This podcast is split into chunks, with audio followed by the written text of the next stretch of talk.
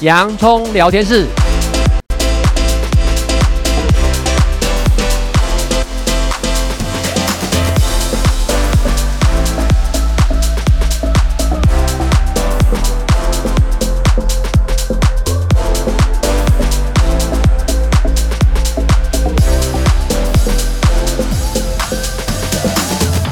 这里是洋葱聊天室，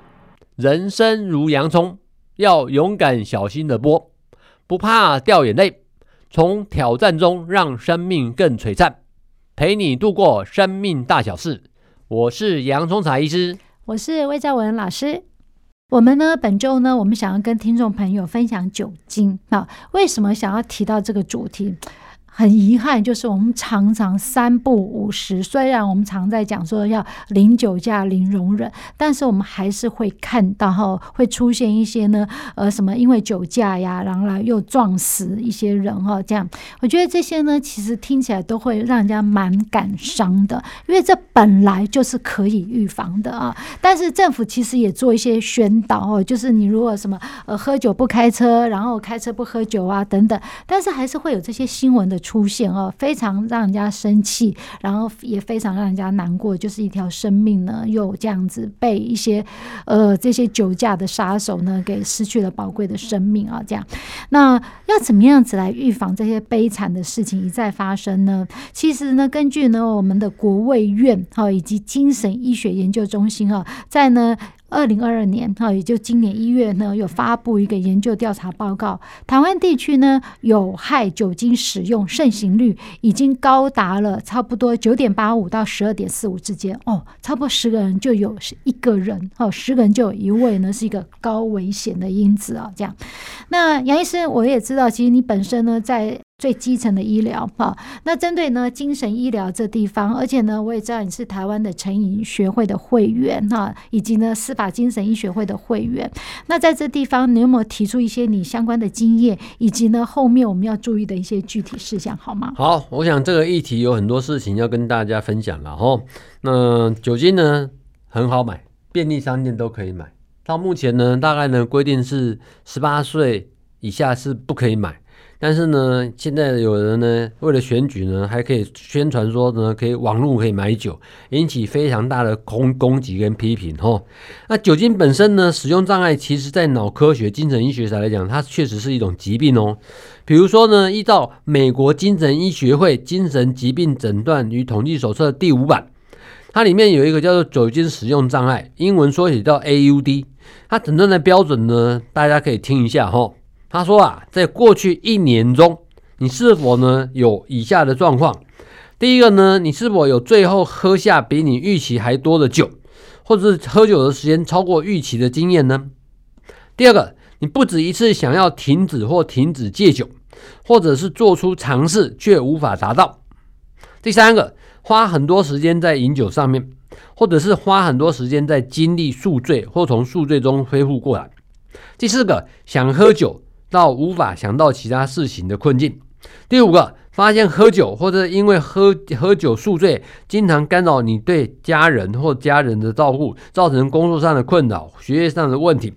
第六个，即使对你的家人或朋友造成困扰，你还是会继续喝酒。第七个，曾经为了喝酒放弃或减少从事对你很重要、有趣或者是让你感到高兴的活动。第八个。你有不止一次在喝酒时间或者喝酒后陷入让你受伤几率提高的情境，包括开车、游泳、使用机械在危险区域中行走或发生没有保护措施的性行为。第九个，即使让你感到忧郁或焦虑，或使其他健康问题加重，你还是会继续喝酒，不怕死。然后呢，或者呢，发生记忆上的酒精性记忆空白以后，还是继续喝酒。第十个，你必须饮用远远超过你以往的饮酒量，才能达到你想要的目标。也就是呢，你这有戒那种耐受性吼，要越喝越多。那发现到你平时的饮酒量所达到的效果比以往少少很多吼。再来，发现你在酒精退作用退消退的时候，你会出现戒断的症状，比如睡眠障碍、颤抖、躁动、恶心、出汗、心跳加快，然后这叫自律神经失调的现象，或者是严重的时候会癫痫发作吼。那在刚念了那么多十一项症状，如果出现两项的话，就表示有 AUD 酒精使用障碍喽。那如果出现两到三项叫轻度，四到五项呢叫中度。出现六种以上或更多症状，那就叫做重度了。嗯，所以呢，刚刚呢，杨医师，因为呢，其实呢，依照美国精神医学会的诊断哦，最新的一个诊断标准，那这个酒精使用障碍 AUD 已经呢是一个呢疾病了。啊，一种呢精神状况的一种疾病啊。那刚刚杨医师呢讲了十一点呢，那这十一点呢，如果听众朋友呢，哎，你自己本身或者你的家人呢有这些呢饮酒的习惯，那注意一下这十一点里面是不是包含了超过呢至少呢两到三项以上，那就要特别稍微注意了。那我们都知道，一个呢，只要讲到精神医学，绝对不会单一只有一些疾病的问题，他一定会考虑到生理、心理和环境的面向。那针对这一部分，杨医师有没有什么提醒和补充呢？好，我们一件一件讲。我们从生理的部分，生理的部分呢，因为酒精是一种中枢神经抑制剂哈，那它作用在脑部里面呢，就会活化大脑的活化这种愉悦系统，所以有的人呢就喝到很哈。哈哈，就想要喝。那这个部分呢，目前从脑科学来讲呢，具有显示呢，可极高的比例呢是需要借由药物来协助处理哈。比如说，包括依照知识医师的指示使用补充维他命，特别是维他命 B one，因为呢，喝酒呢会让你维他命 B one 的。收吸收呢受损，而维他命 B one 呢是一个人的神经系统运作良不良好一个很重要的东西哈，所以我们手上很多个案呢，如果他就是比如说做八大行业的，然后呢他说到他不得不喝酒，我就呢会要提醒他，你一定要补充维他命 B one。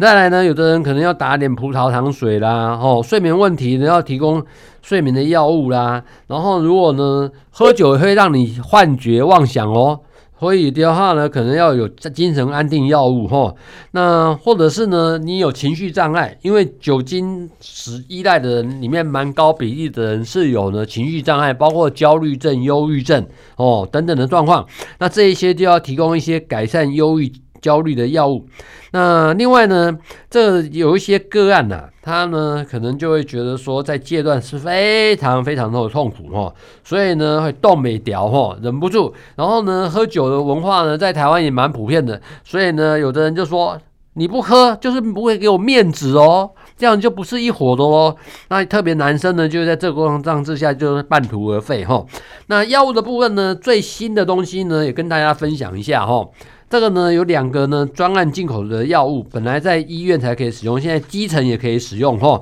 然后甚至呢政府有补助相关的费用。一个叫做纳曲酮，纳曲酮呢它是作用在类鸦片的抗体，它可以减少饮酒时候的愉快量。另外呢叫做阿坎酸，它是呢调整呢所谓的。神经传导物质叫 GABA、GABA 的接受器平衡，减少戒断时候的脑部伤害，降低渴求的感觉。这些药物呢，病人呢，他服用之后，成瘾可以获得很好的控制，病人的改变呢是可以看得到的。嗯，所以呢，刚刚杨医师提到的呢，就是呢，AUD 酒精使用障碍的一些呢，可能会面临的一些，他们为什么没办法呢，能够真正戒酒这样子？还有一些就是比较侥幸的因素啊，比如说呢，就像我们一开始提到那些车祸，会觉得说，哎，反正我不会发生，也不会发生在我身上等等这些。所以呢，整个呢，AUD 啊这种酒精使用障碍，它涵盖的面绝对不是单一元素，它也是多项元素的。那至于呢，既然呢，这已经变成一个呢，其实一个沉默的、看不见的杀手，可能随时呢，哎，都会在路上造成我们社会的危机。那到底有哪一些要提醒的？杨医师特别先针对呢酒精使用障碍的一些生理的一些因素，然后呢有一些最新的一些医学报道，不是不应该说最新啦，本来呢是在呢医院可以使用，那现在因为呢这个饮酒造成的一些社会危害实在太高了，所以呢政府呢就把呢这些的一些药物哈，已经使用药物到呢最基层的地方诊所上面，我们也可以运用来针对 AUD 药的一些作用。那这是属于生理，那心理和社会因素呢，杨医师也可以简单跟我们做介绍。心理的部分呢，其实呢，我想在国际间最有名的叫做叫做戒酒匿名的团体了，哈，叫做 AA 团体哈。这个呢，原先呢，开发起人是美国的一位呢医师，然后还有一位牧师，他们原来也是重度的酒精使用障碍个案哈。后来呢，他们有好的宗教信仰啊，基督教。那基督教呢，它运用了基督教里面的教育的精神呢，它成立了叫十二步骤的一种戒酒法。那戒酒匿名协会呢，我也参与过他们的一些资料的协助赞助哈。那也给他们上授过课。他们见面的时候很有趣哦，他们都会先开始告诉我：各位大家好，我是酒鬼某某某。那代表什么意思呢？他在警惕自己，因为呢。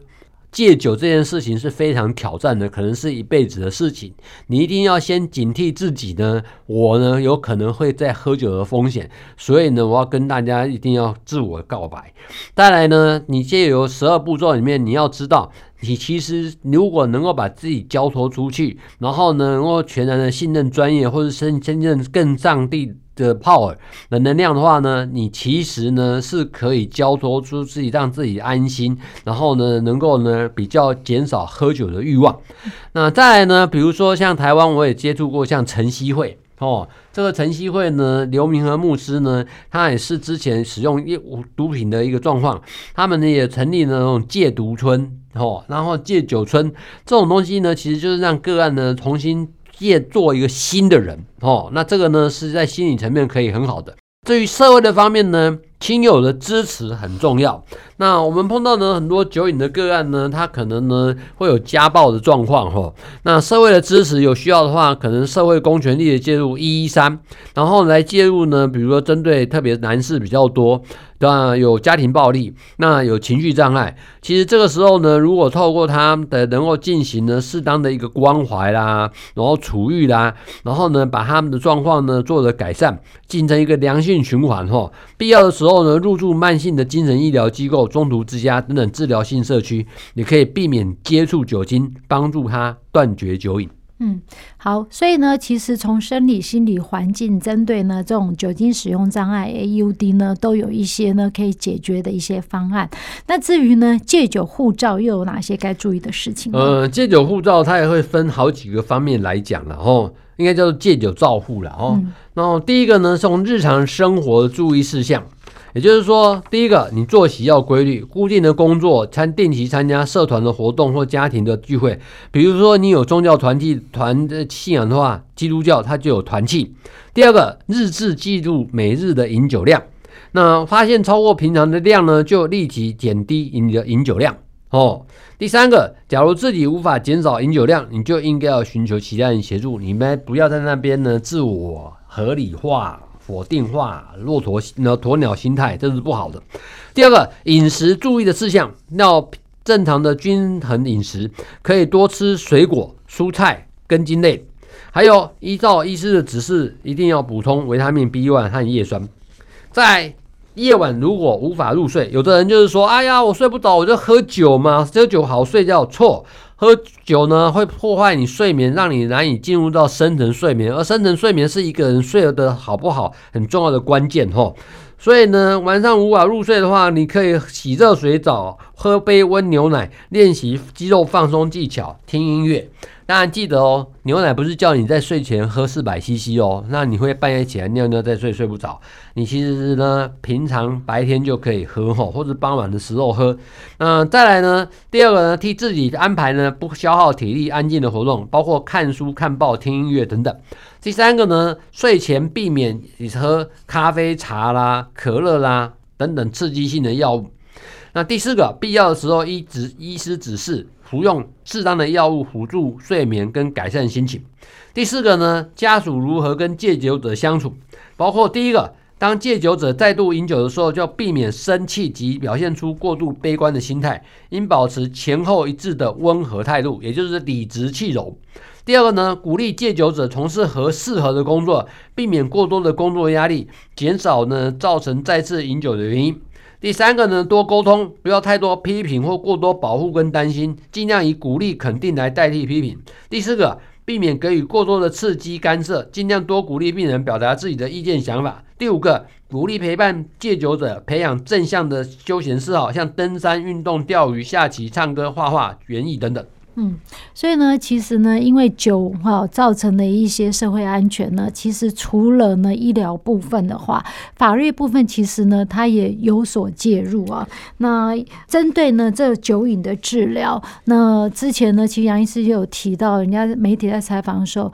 会建议说，有以病犯的这种观念着手，就是。他是病人，但他也是犯人，他为他犯罪行为来负责。那这个立法已经有通过了吗？这个我们说明一下哈，在今年的一月二十四号，立法院呢针对众所瞩目的酒驾议题，三读通过了所谓的酒驾三法，包括呢陆海空军刑法、刑法第一百八十五条之三公共危险罪、道路危险处理法条例第三十五条及三十五条之一的条文，目的就是在加重酒后驾车的处罚。今年的七月二十九号报载呢，酒测标准二零二二年最新版哦，从酒精呢每浓度每公升呢零以上未满零点一五不罚哦，开始什么时候罚呢？这个呢零点一五毫克以上未满零点二五，它会罚呢行政罚会罚款哦，最高可以到两万两千五百元。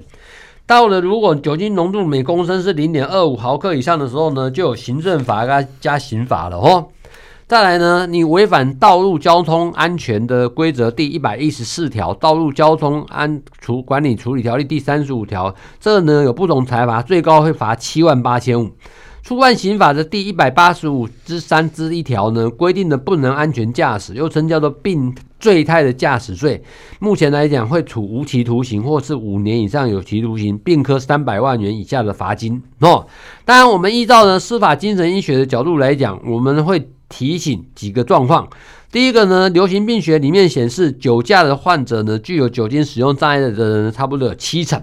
所以呢，我们建议啊，这种酒驾的累犯者呢，应该比照性侵害加害人强制处遇计划，要强制的接受心理治疗。第二个呢，其实呢，这些裁定要接受酒瘾治疗的资料呢，有人显示呢，目前呢，台湾的数据是偏低的哈。包括呢，二零二零年、二零二二年一到五月起诉书跟缓起诉书总共五千零九十四件，其中只有一百零八件哦，差那么多一点一二而已，要接受酒驾。这个呢，我们呼吁我们。掌握法律权柄的人应该要有正确的概念，要让这些人接受病犯的状况来接受治疗。那建议治疗多久呢？最少四个月。嗯。所以呢，其实本周呢，我们是从呢酒精使用障碍它的一些呢呃哪一些标准，然后呢再特别提醒到呢戒酒的照护哦，有哪一些呢你可以去使用。最后呢提到病犯，重点呢就是呢希望大家呢真的减少这种呢人为，我觉得那已经是故意伤害了。切记开车不喝酒，喝酒不开车。若是真的哈，其实这是不建议，但如果你真的想要喝一点点酒的话，那也记得每一天呢，不要超过一百 CC 啊的红酒啊，这样，因为超过这个量，其实都有不当的一些风险啊。那希望大家呢都平平安安，然后呢，在我们马路上面呢，都有一个安全的防护网。谢谢大家今天的收听，这里是洋葱聊天室，欢迎下一次继续收听。我是洋葱才医师，我是魏兆文老师，拜拜。拜拜。